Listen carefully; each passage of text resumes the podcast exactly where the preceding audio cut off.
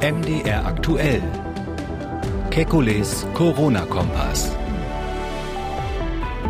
Mittwoch, 25. März 2020. Deutschland im künstlichen Koma. Wann und wie kann das Land zurück ins Leben geholt werden?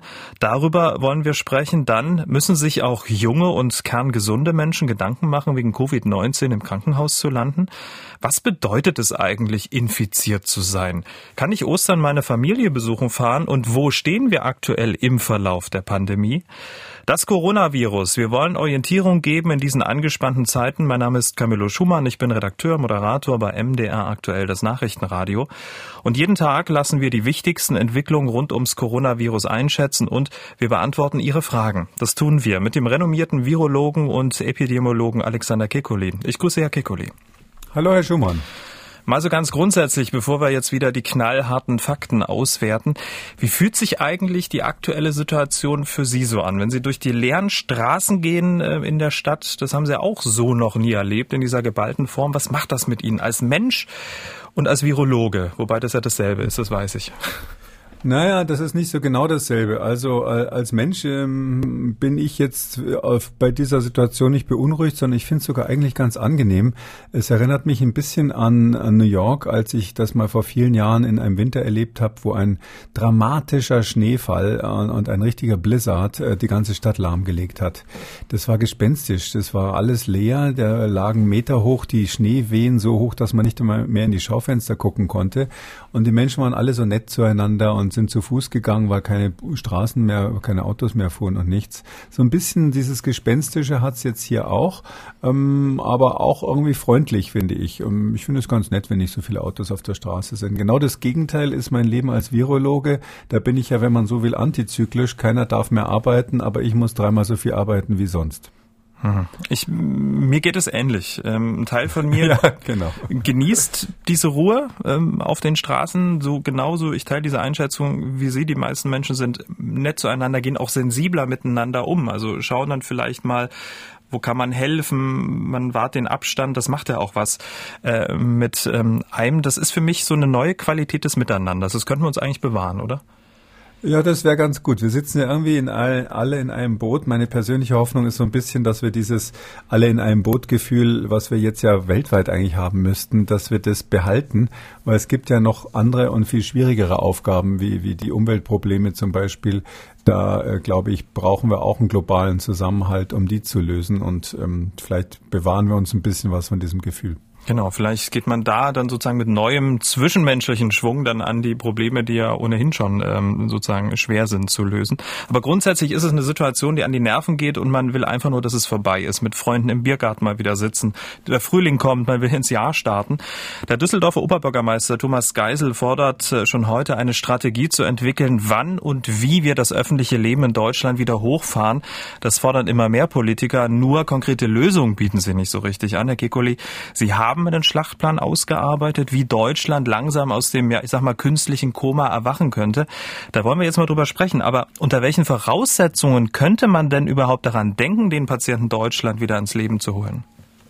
Na, wir haben ja jetzt, ähm, wenn man so will, wirklich eine gewaltsame Vollbremsung der, der Epidemie hier eingelegt. Ich sage immer Epidemie, wenn ich das Geschehen in Deutschland meine, weltweit. Das ist natürlich eine Pandemie. Ähm, ganz kurz, äh, bevor Sie äh, weiterreden, Epidemie, mhm. Pandemie, vielleicht können Sie das noch ganz kurz erklären für den Letzten, der es noch nicht weiß.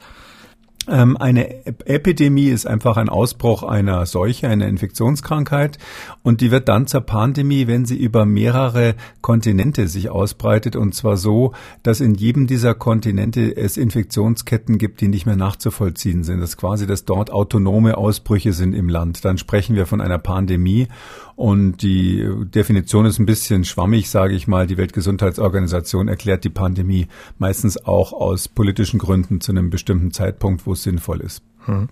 Und ähm, jetzt geht es ja sozusagen darum zu schauen, unter welchen Voraussetzungen man wieder den Patienten sozusagen Deutschland zurück ins Leben holen könnte. Das ist ja die Frage. Ähm, welche Voraussetzungen müssten das denn sein? Weil wir versuchen ja gerade, das ist ja die Strategie der Bundesregierung, flatten the curve, also die Kurve abflachen. Das könnte aber Monate dauern, dann wären Wirtschaft, Staats, äh, Staatshaushalt völlig kollabiert. Ja, das Flatten the Curve ist äh, tatsächlich ein, ein, bisschen schwierig kommuniziert worden. Da gibt's ja die Ansage, 70 Prozent der Bevölkerung müssten äh, sich wirklich infizieren und krank werden, damit wir alle immun sind und die Sache wieder vorbei ist. Und das wären natürlich viel zu viele Menschen für die Krankenhäuser, wenn man jetzt rechnet, dass ein Teil davon dann ins Krankenhaus muss und sogar auf die Intensivstation. Und dann sagt man, dann gäbe es eine totale Überlastung der Kliniken, wie wir es in Italien auch gerade sehen. Und das will man dringend vermeiden, indem man quasi diese äh, scheinbar notwendigen Patienten verteilt auf eine längere Zeit. Ich habe das mal nachgerechnet, das kann ja jeder mit dem Taschenrechner machen. Ähm, das würde aber bedeuten, wenn wir unsere Kapazität in Deutschland uns anschauen in den Krankenhäusern und die Zahl der Infizierten uns anschauen, dann würden wir Jahre brauchen, um die, um die Kurve so flach zu machen, dass wir hier wirklich kein größeres Problem haben in Deutschland. Deshalb ist die Strategie aus meiner Sicht, muss, muss man die eigentlich anders erklären, weil die Leute ja auch sonst sich fragen, wann dürfen wir endlich wieder raus? Und ich glaube, wenn die Politiker immer sagen, na ja, wir fahren hier auf Sicht, dann heißt das ja umgekehrt, sie haben kein Navigationssystem, weil ähm, auf Sicht fährt ja ein Pilot oder ein Kapitän äh, zur See dann, wenn ihm die Navigation ausgefallen ist. Ich finde, ganz so sehr ist es ja nicht, sondern die Idee ist jetzt einfach diese, diese massiven, äh, massive Vermehrung von Virusinfektionen, die wir in Deutschland hatten, jetzt mal runterzubremsen, wieder auf einen Bereich, wo wir vorher waren. Wir sagen dann in der Pandemiebekämpfung. Das ist eine Phase vorher. Wir gehen eine Phase zurück quasi, wo man die Pandemie ein, einfangen kann durch ähm, Identifikation einzelner Fälle, wie wir es ja am Anfang gemacht haben. Und wenn wir in der Phase sind, dann haben wir natürlich auch Optionen, andere Dinge zu machen, wieder zu planen, ähm, die damals vielleicht nicht so gut gemacht wurden. Zum Beispiel, wir können dann ähm, mal konsequent dafür sorgen, dass keine weiteren Fälle eingeschleppt werden nach Deutschland. Es ist ja so, dass bis letzte Woche ähm, noch die Flugzeuge zum Beispiel aus Teheran kamen, durchaus auch mit möglichen Patienten drinnen, ohne dass da konsequent kontrolliert wurde. Und auch die Grenzen zu den europäischen Nachbarländern sind ja erst seit kurzem unter Kontrolle beziehungsweise teilweise zu zu. wenn man dann so einen Zustand hat, den man so halbwegs stabilisiert hat, und da meine ich, das werden wir vielleicht in zwei, drei Wochen haben, ja, dann, dann sind wir in einer Situation, wo wir eigentlich einen Schritt weiter denken müssen und sagen müssen, was passiert jetzt eigentlich als nächstes?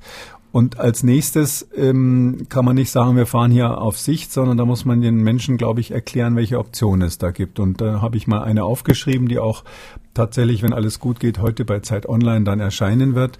Mm, es ist so, dass ähm, wir als nächstes im Grunde genommen sagen müssten, wir schützen jetzt pri, pri, primär die Risikogruppen, also die Menschen, die besonders gefährdet sind. Weil es ist ja so, Menschen über 70 Jahre und auch solche mit Vorerkrankungen haben ein viel höheres Sterbe, Sterberisiko bei dieser Erkrankung als die Jüngeren. Ähm, das liegt wirklich im Bereich von mehr als fünf Prozent für die Älteren und für die ganz Jungen ist es dann entsprechend weniger. Und wenn wir jetzt in der Lage wären, die Risikogruppen konsequent zu schützen, dann wäre das für die anderen eine Erkrankung, die ungefähr so schlimm ist wie eine schwere Grippewelle. Natürlich ist eine schwere Grippewelle auch nichts Tolles, aber wir müssen ja auch immer beide Seiten sehen. Die wirtschaftlichen Schäden, die psychologischen Schäden, die sozialen Schäden, die wir machen durch diesen äh, Lockdown. Und deshalb glaube ich schon, dass man sagen muss an irgendeinem Punkt, wir nehmen so etwas wie eine Grippewelle jetzt einfach mal hin.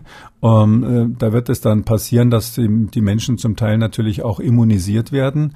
Und wir sorgen aber dafür, dass nicht besonders viele Fälle ins Land kommen. Wir sorgen dafür, dass das langsam abläuft, indem wir eine ähm, konsequente soziale Distanzierung machen. Da kann ich gleich noch was dazu sagen. Und ähm, wir sorgen vor allem dafür, dass unsere Risikogruppen geschützt sind, indem wir eben die Alten und mit Menschen mit Vorerkrankungen entsprechend hm. schützen. Gut, also sozusagen Risikogruppen in Anführungszeichen erkennen, isolieren. Aber wie soll sich dann die Masse verhalten? Das ist ja sozusagen dann das Zünglein an der Waage. Also wie die Menschen, die sozusagen jetzt zwei, drei Wochen äh, zu Hause waren, auf Alltag verzichtet haben, wieder rausgehen, die haben dann natürlich ein gewisses Bedürfnis, äh, Dinge nachzuholen, würde ich jetzt mal so mhm. behaupten. Also wenn man jetzt einfach alle rauslassen würde, das steht fest, dann würde die in kürzester Zeit diese, äh, diese explosionsartige, exponentielle Verbreitung wieder losgehen. Das, das könnte auf keinen Fall passieren. Wir müssen uns also wirklich darauf einstellen, dass wir, ähm, würde ich mal sagen, in der Größenordnung von mindestens einem Jahr unser Verhalten ändern müssen tatsächlich. Und da ist jetzt die Frage, wie macht man das so, dass es möglichst wenige soziale, wirtschaftliche, psychologische Kollateralschäden hat? Und was ich da entwickelt habe, ist etwas, das nenne ich Smart Distancing. Also statt, statt Social Distancing, was wir sonst machen, also Smart Distancing. Das heißt, wir machen es eine ähm, Stufe sanfter. Und da ist das Wichtigste, was meines Erachtens erforderlich ist, tatsächlich, dass die Menschen in der Regel, wenn sie anderen näher als zwei Meter kommen in der, um, äh, in der Umgebung draußen, dass sie dann eine solche einfache OP-Maske tragen, so einen einfachen Mund-Nasenschutz. Hm, der schützt auf jeden Fall andere und es gibt auch neuere Daten, dass die Menschen selber dadurch geschützt werden bis zum gewissen Grad gegen dieses Virus also bisschen andere Informationen, als man es so bisher gehört hat. Und es ist so, dass wir aus Hongkong ähm, wissen, dass dieses reine Tragen des, äh, dieser OP-Masken, was sie da alle machen, offensichtlich doch einen ganz erheblichen Effekt hat, um die Krankheit unter Kontrolle zu halten bei diesem Smart Distancing, wo man also zum ersten, erstens mal sozusagen, wir haben einen Vorschlag, diese Maske zum, zum Standard-Accessoire äh, macht für den Fall, dass man Menschen irgendwo draußen trifft und ähm, sich näher kommt, müssen wir natürlich klar weiterhin die sonstigen Empfehlungen, Hygieneempfehlungen wie Verzicht auf Händeschütteln und so weiter eine Weile einhalten, den Mindestabstand von zwei Metern. Aber damit ist im Grunde genommen aus meiner Sicht schon alles erledigt. Was wir auch noch machen müssen, ist natürlich Großveranstaltungen. Eine ganze Weile, also Fußballspiele und ähnliches, da müssen wir sicher darauf verzichten, mindestens noch bis, bis Ende dieses Jahres. Aber dadurch könnten wir dann, wenn wir parallel die besonderen Risikogruppen schützen, das normale Leben wieder hochfahren lassen. Und das ist meines Erachtens ganz wichtig, dass wir da wieder in gewisser Weise Herr der Lage werden.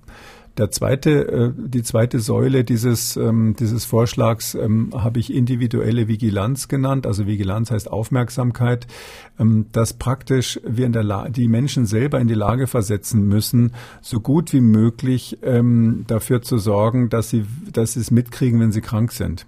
Das heißt für mich ganz konkret, dass wir auf jeden Fall für jeden die Möglichkeit schaffen müssen, sich anonym und jederzeit testen zu lassen. Das können wir mit den jetzigen Kapazitäten noch nicht. Die müsste man auf jeden Fall dann hochfahren. Aber wenn jetzt der Bundesfinanzminister sagt, er möchte, um die Firmen zu retten, die Bazooka auspacken, dann meine ich, müssen wir hier auch die Bazooka auspacken und dafür sorgen, dass die Tests wirklich bundesweit und überall ganz einfach gemacht werden können.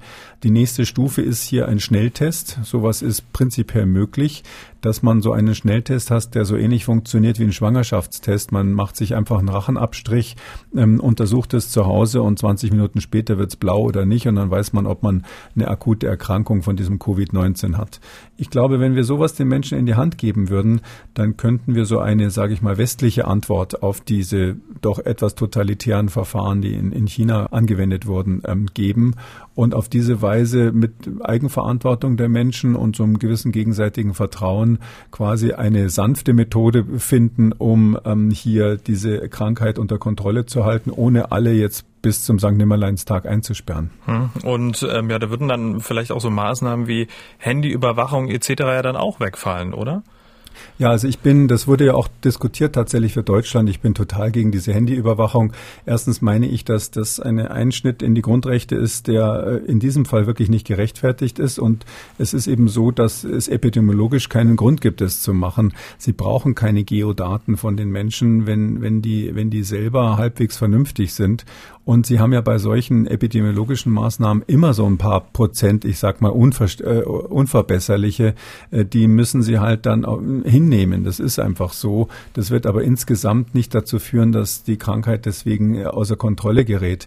Man kann ja so grob sagen, mathematisch ist es so, wir haben da so einen Reproduktionsfaktor, dass wir sagen, statistisch steckt quasi jeder Kranke bei Covid-19 ähm, im Laufe seiner Krankheit drei weitere an. Das ist der Faktor R, nennen wir das. das also jeder steckt drei an und dadurch kommt es zu dieser wahnsinnig schnellen äh, Vermehrung.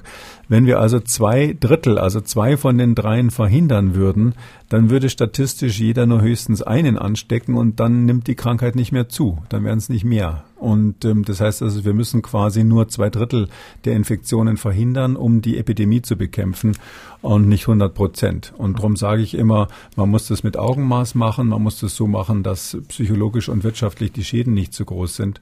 Und dieser Vorschlag hätte eben den Vorteil, dass man dann relativ schnell, wenn man also die, die Risikogruppen in Sicherheit gebracht hat, die Grenzen unter Kontrolle hat und die Fallzahlen äh, reduziert hat, was ja jetzt hoffentlich passiert die nächsten Wochen, dann könnten wir auch relativ schnell die Schulen wieder aufmachen und die Kindertagesstätten. Mein Vorschlag wäre dann Kinder aus Familien, wo Familienmitglieder ein besonderes Infektionsrisiko haben, also zum Beispiel die Mutter ist Ärztin oder Krankenschwester oder ähnliches, dass man solche Kinder, bevor sie den ersten Tag in die Schule gehen oder in die Kita einmal testet. Aber sonst glaube ich, könnten wir das tatsächlich verantworten, dass wir dann mit so einer ähm, klugen Variante, sage ich mal, vermeiden, dass wir asiatische Verhältnisse kriegen und dann können wir es wirklich verantworten, so nach und nach das Leben wieder anfangen zu lassen. Darüber müssen wir dringend mal nachdenken. Mhm. So eine Säule Ihres ähm, Ihrer Vorschläge sind ja die Schnelltests für alle. Das hört sich ziemlich gut an. Nur die Frage ist, ähm, wie ist es umsetzbar? Also wo, äh, wo steht man da? Naja, wir haben ja jetzt noch, äh, sage ich mal, mindestens zwei Wochen Zeit. Die Politiker reden ja inzwischen so immer gerne davon, dass sie nach Ostern eine neue Entscheidung treffen wollen. Das heißt für mich, äh, natürlich ist das Land jetzt im künstlichen Koma, wie das oft genannt wird. Ähm, ich sage immer gerne im Wachkoma, weil wir ja durchaus bemerken, was mit uns passiert. Ähm, aber das heißt ja nicht, dass die ähm, Entscheidungsträger und die Wissenschaftler und die Politik vor allem jetzt hier auch im Koma liegen sollen, sondern die müssen natürlich dringend was tun in dieser Zeit und diese Zeit unbedingt unbedingt nutzen. Und neben dem absolut notwendigen Schutz der Risikogruppen ist es eben so, dass wir ganz massiv darauf setzen müssen, im ersten Schritt unsere Kapazitäten für den Standardtest, den wir fahren, zu erhöhen. Das ist meines Erachtens möglich, weil ähm, wir irre viele Labore in Deutschland haben. Es gibt ganz viele Universitätslabore und dazu noch eine Unmenge von privaten Laboren. Viele haben Maschinen, die gar nicht ausgelastet sind. Und wenn wir da wirklich eine nationale Anstrengung unternehmen, dann können wir die Testkapazitäten auf jeden Fall so hochfahren, dass wir mit diesem Projekt mal beginnen können. Und der zweite Schritt ist eben dann die Entwicklung dieses Schnelltests für jedermann. Ähm, das ist eben auch so ein Thema. Rein wissenschaftlich gesehen ist das Problem so gut wie gelöst. Es ähm, gibt ähm, die Methode gibt es im Prinzip schon. Es gibt auch ein Institut in Taiwan, die äh, sagen, sie hätten das schon so weit, dass man das bei ihnen anfordern kann. Weiß jetzt nicht, ob das schon so perfekt ist, aber ich würde mal sagen, wenn wir da wirklich sehr, sehr viel Energie reinsetzen, dann können wir das in kurzer Zeit äh, anwendungsfähig machen. Da ist es ja auch wieder so, Mei, wenn so ein Test dann irgendwie nicht so perfekt ist, also ich sag mal ein paar Mal falsch anzeigt, dann ist das natürlich für den Einzelnen ärgerlich, wenn er sagt, ich habe mich negativ getestet und war doch positiv oder andersrum. Aber man muss diese Sachen natürlich immer aus der Gesamtperspektive für 82 Millionen Einwohner sehen. Und wenn dann irgendwo mal, sage ich, zwei Prozent der Tests nicht so gut funktionieren, hat es hier ja keine große Konsequenz. Es ist ja kein AIDS-Test oder kein Ebola-Test, sondern es geht eigentlich um eine epidemiologische Maßnahme. Maßnahme, ähm, weil diejenigen, die es kriegen, in, in, in weit über 80 Prozent wahrscheinlich dann, dann auch keine so schlimme Erkrankung haben. Darum meine ich, sollte man das wirklich machen. Und äh, es ist jetzt hier mal ein Konzept, das habe ich mal so in den Raum geworfen. Klar kann man das noch verbessern, aber ich sage immer, besser ähm, ein irgendein Plan, der so halbwegs vernünftig ist, als immer nur zu betonen, wir haben gar keine Ahnung, wie es weitergeht und in zwei Wochen hört ihr mehr. Hm. Also fassen wir noch mal zusammen. Masken für alle, zwei Meter Abstand, keine Großveranstaltung, mindestens ähm, dieses Jahr und ähm, die Schnelltests ähm, für alle. Das hört sich jetzt für mich an, als könnte ich das, ähm, sage ich mal, ein paar Monate in meinen Alltag integrieren? Meinen Sie, ob sozusagen die Breite der Bevölkerung das dann auch so sieht? Ich glaube auf jeden Fall. Ich glaube, ähm, gerade wenn da, damit eben das Versprechen verbunden ist, die Schulen und Kindergärten, die Universitäten wieder aufzumachen, das normale Leben wieder anfangen zu lassen. Ähm, es ist auch so eine Sache, da muss man sich erst dran gewöhnen, wenn einer vorschlägt, jetzt doch diese Masken zu tragen, wie sie in Asien eigentlich schon lange Standard sind. Ähm, ich glaube, auf der anderen Seite ist es ja so, die Alternative wäre ja, dass wir wirtschaftlich jetzt wirklich in die, äh, in die Knie gehen würden. Es ist so, dass Fachleute sagen, dass man höchstens zwei Monate Monate lang so einen Shutdown wirtschaftlich überhaupt aushalten kann. Ähm, dann kommt es zu enormen Problemen für die Wirtschaft. Viele Menschen sind ja auch schon entlassen worden aufgrund dieser äh, aktuellen Situation und spüren das am eigenen Leibe. Und ich glaube auch für die Schüler und für die Kindertagesstätten und für die Universitäten äh, ist das nicht zumutbar, das beliebig lang zu machen. Und deshalb sage ich, wenn ich die Alternative habe, eine Maske zu tragen, dieses Smart Distancing zu machen, ähm, natürlich äh, mehr Kontrollen an den Grenzen dann auch langfristig oder längerfristig hinzunehmen äh, und zusätzlich gelegentlich diese Tests zu machen, das ist allemal besser, als jetzt äh, quasi in der Bude zu warten, bis, bis irgendwie vielleicht der Impfstoff kommt oder ähnliches. Es gibt ja eigentlich kein anderes Konzept als dieses bisher. Wir warten ab bis Ostern. Das ist ja da der neuralgische Punkt, äh, wo auch einige Politiker sich dann positionieren müssen. Wir sind gespannt, welche ja auch Ideen von Ihnen jetzt übernommen werden oder vielleicht kommen ja noch ganz andere Ideen. Wenn wir über die Zahl der Infizierten sprechen, da denkt man automatisch infiziert gleich krank. Dem ist ja nicht so. Wie viele von den Infizierten sind denn auch tatsächlich krank und wie viele davon brauchen dann am Ende auch medizinische Hilfe? Also ganz genau weiß man das tatsächlich immer noch nicht, obwohl die Pandemie schon so lange läuft. Ähm, wir wissen das von den Fällen, also von denen, die überhaupt Symptome zeigen, auch leichteste Symptome. Da ist es so, dass wirklich 80 Prozent der Symptome ganz leicht sind. 80 Prozent haben leichte, ganz leichte Erkrankungen. Ungefähr 15 Prozent müssen irgendwie ins Krankenhaus medizinisch behandelt werden.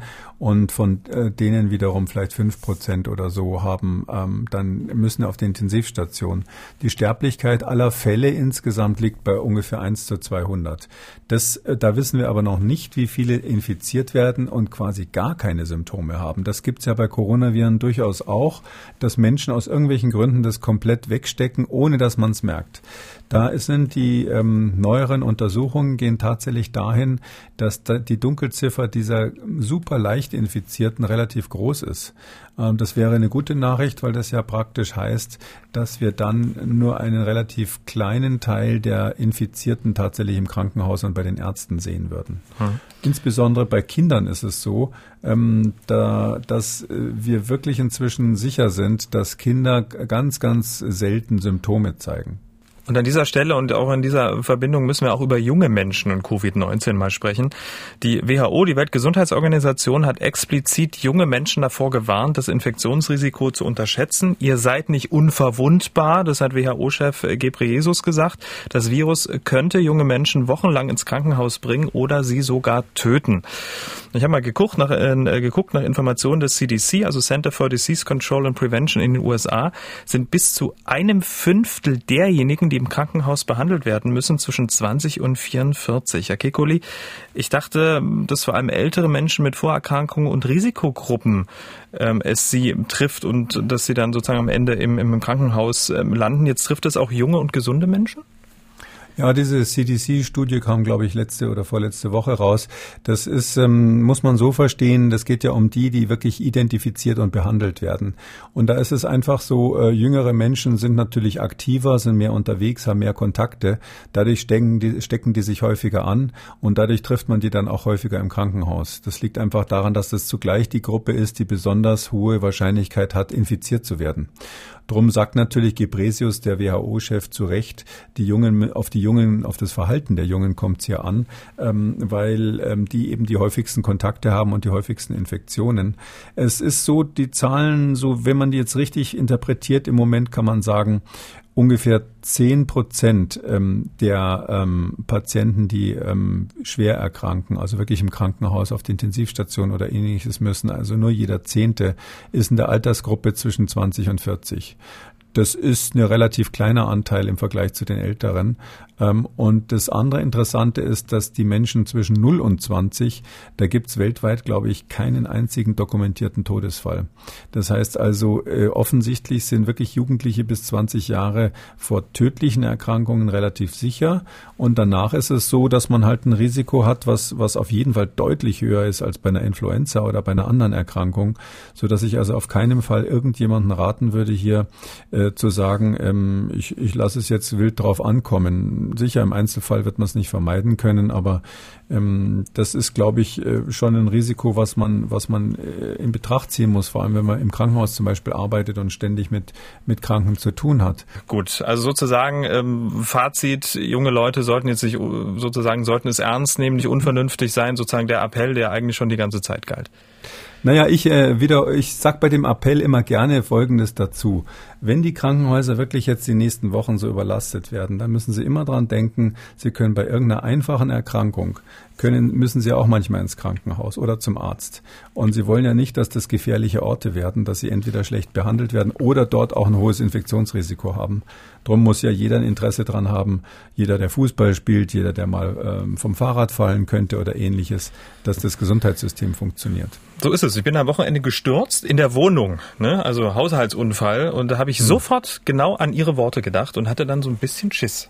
Aber ich weiß also, ja, es ist ja hm. alles in Ordnung noch. Noch ist alles in Ordnung, aber ich muss schon sagen, es sind so viele Arztpraxen inzwischen geschlossen.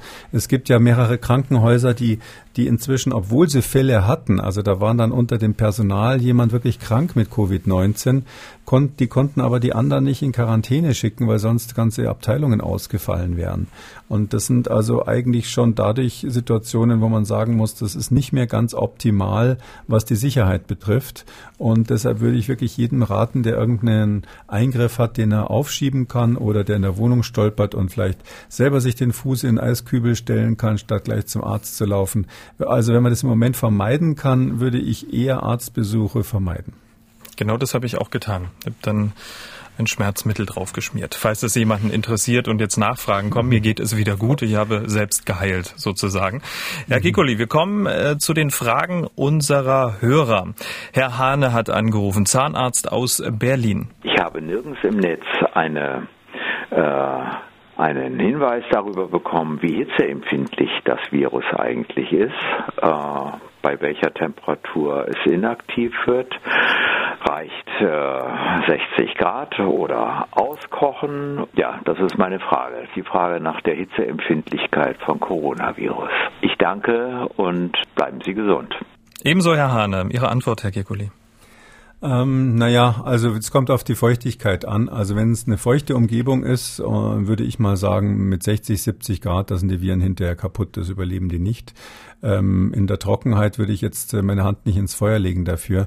Ich kann aber nur noch mal sagen, eine normale Waschmaschine oder normales Händewaschen oder ähnliches reicht. Das heißt, jede Behandlung, die irgendwie mit einer Seife im weitesten Sinne stattfindet, ist besser als darüber nachzudenken, das Virus mit Hitze zu töten. Mhm. Hashtag frag Kekole. Meine Mutter ist 68 Jahre alt. Kann ich es wagen, zu Ostern zwei Tage mit dem Zug zu ihr zu fahren? Was sollte ich dabei beachten? Naja, im Zug eben die üblichen Distanzierungsmaßnahmen, zwei Meter Abstand, die Hände nicht ins Gesicht. Das habe ich ja auf kekuli.com auch mal aufgeschrieben, dass man es nochmal nachlesen kann. Ähm, und ähm, wer selbst keine Risikokontakte hatte und sich gut fühlt und jetzt ja im Moment wohl wie alle mehr oder minder unter Quarantäne stand, der kann natürlich äh, seine Großeltern besuchen. Da sehe ich also überhaupt kein Hindernis. Darf man sich auch zur Begrüßung dann umarmen? Was meinen Sie? Also das ist jetzt, ähm, also hm. ich sag immer, man sollte nur Menschen umarmen, mit denen man Viren austauschen möchte, in beide Richtungen. Ähm, da würde ich jetzt bei der Großmutter, wenn die jetzt wirklich in den Risikobereich fällt, der fängt so offiziell ab 65 Jahre an. Ich würde mal sagen, bei gesunden Deutschen kann man vielleicht eher so Richtung 70 Jahre gehen. Ähm, aber wenn die Mutter, Großmutter wirklich im Risikogruppe ist, dann würde ich das vielleicht unterlassen. Genau. Das nächste Mal umarmen dann vielleicht ähm, an Weihnachten. Wir haben eine Mail von Christoph bekommen, stellvertretend für alle Sportskanonen da draußen, die jetzt durch die Parks joggen. Ich habe das Gefühl, halb Deutschland joggt jetzt auf einmal. Ähm, ist es eigentlich möglich, dass ein intensiver Ausdauersport während einer Inkubationszeit den Krankheitsverlauf verschlechtern kann, weil die eigenen Covid-19-Viren im Rachenbereich tiefer in die Lunge eingeatmet werden und dort mehr Schaden anrichten können, als wenn sie einigermaßen im Rachenbereich blieben? Ähm, durch diese, diese Übertragung vom Rachen in die Lunge, das gibt's nicht in der, in der Weise, auch wenn man wild schnauft und ähnliches. Aber es ist tatsächlich natürlich so, ähm, jeder hat ja ein Immunsystem, was normalerweise mit Viren fertig wird. Und ähm, je stärker das Immunsystem strapaziert ist, desto höher ist die Wahrscheinlichkeit, dass die Krankheit schwerer verläuft. Ähm, das ist zum Beispiel durch Schlaflosigkeit, durch wahnsinnigen Stress, übrigens auch durch Angst, kann auch Angst vor Viren sein. Und das ist natürlich auch durch übermäßigen Sport. Also wenn man sich sportlich zu sehr verausgabt und das nicht mehr mit Augenmaß macht, dann strapaziert man tatsächlich das Immunsystem und ist dann anfälliger für Krankheiten. Hm, also sollte man vielleicht dann seine, seine Frequenz ähm, ein wenig reduzieren vielleicht. Also nicht alle zwei Tage, vielleicht alle drei, vier Tage mal eine Ausdauerrunde rennen. Das kann ich jetzt gar nicht so sagen, weil da wirklich jeder anders ist. Mhm. Also wenn Sie mich alle drei Tage laufen lassen würden, dann wäre ich garantiert überm Limit. Und andere machen das jeden Tag ohne Probleme. Mm, ich habe übrigens auch beobachtet, dass extrem viele Jogger unterwegs mhm. sind, auch in einem hohen Tempo zum Teil. Meine Theorie ist, das liegt daran, dass die ganzen Fitnessstudios geschlossen sind und die Leute jetzt natürlich sich irgendwie ihren Workout brauchen und nicht wissen, was sie machen sollen. Das Einzige, was erlaubt ist, ist Joggen. Und deshalb machen zu viele vielleicht auch noch Fahrradfahren. Und das ist mir auch aufgefallen aufgefallen, dass das extrem zugenommen hat. Ähm, wir haben eine Mail von einer jungen Mutter bekommen. Mein Sohn ist gerade 16 Wochen alt und in dieser Woche haben wir den Termin für die fünffache Impfung im Rahmen der Grundimmunisierung in der Kinderarztpraxis. Nun bin ich sehr unsicher, ob ich mit meinem gesunden Kind für die Impfung in die Praxis gehen sollte oder vielleicht besser wäre, den Termin zu verschieben. Wenn, welchen Zeitraum einer Verschiebung halten Sie mindestens für sinnvoll, um die Infektionsgefahr deutlich zu reduzieren? Also dazu gibt es Folgendes zu sagen. Die Impfung ist auf jeden Fall ähm, notwendig und sinnvoll für Kinder in dem Alter. Ähm, äh, ich würde aber sagen, ein Kind, das im Moment ja kein Risiko hat, das ist ja zu Hause, es ist ja nicht in der Kita, ähm, da ist es auf jeden Fall ähm, das geringere Risiko, diese Impfung jetzt nicht zu machen und noch ein paar Wochen zu warten, statt jetzt in einer Situation, wo die Arztpraxen überlaufen sind und auch eben nicht ganz sicher sein können, ähm, hier wegen der Impfung extra hinzugehen. Ähm, ich würde vorschlagen, einfach zu warten, bis diese strenge Quarantäne aufgehoben ist. Solange muss das Kind ja sowieso mehr oder minder isoliert werden, kann sich also nichts Großes holen und dann direkt danach mal einen Termin bei dem Arzt zu machen. Mhm. Also wenn sozusagen nach Ostern ähm, es möglicherweise wieder so ein minimaler Alltag einkehrt, dann vielleicht schon mal zum Hörer zu greifen, zu sagen, so, ich mache jetzt mal vorsorglichen Termin. Ja, das ist auch deshalb sinnvoll, weil natürlich mögliche Erkrankungen beim Personal des Arztes, diese wären ja bis dahin erkannt. Ja, das mhm. ist ja so, dass die Inkubationszeit maximal zwei Wochen ist. Und durch diesen ähm, landesweiten äh, Lockdown hoffen wir ja eigentlich alle zu finden, die diese Erkrankung haben und dann auch ähm, isolieren zu können, so dass man, wenn in dieser Arztpraxis bis dahin nichts aufgetreten ist, eigentlich davon ausgehen kann, dass die halbwegs sicher ist. Hm. Viele Menschen melden sich bei uns zum Thema Blutgruppen, wie diese Dame. Sie hat angerufen. Ja, hallo, ich habe eine Frage. Und zwar habe ich äh, gelesen, äh, dass chinesische Mediziner oder Virologen äh, eine Verbindung äh, zwischen einem schwierigen Verlauf äh, der Erkrankung und der Blutgruppe festgestellt haben. Und zwar geht es da um die Blutgruppe A. Äh, ja, können Sie das so bestätigen? Und äh, ja, was heißt das dann für die Menschen mit der Blutgruppe A? Dankeschön. Sorgt Blutgruppe A für einen schweren Verlauf von Covid-19?